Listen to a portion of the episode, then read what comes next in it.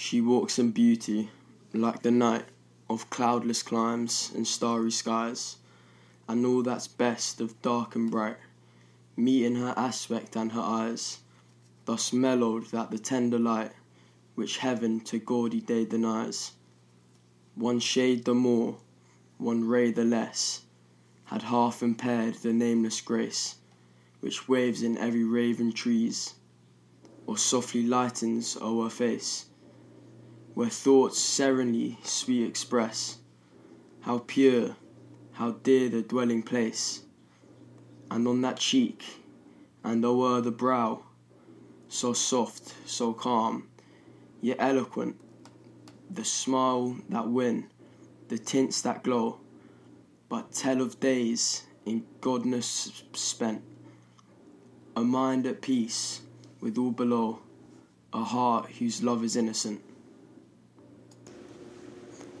She Walks in Beauty by Lord Byron. Uh, it's a poem for the best grandma and mama. And a Chichen Nelson, te quiero mucho. I love you very much, and this poem's also for you.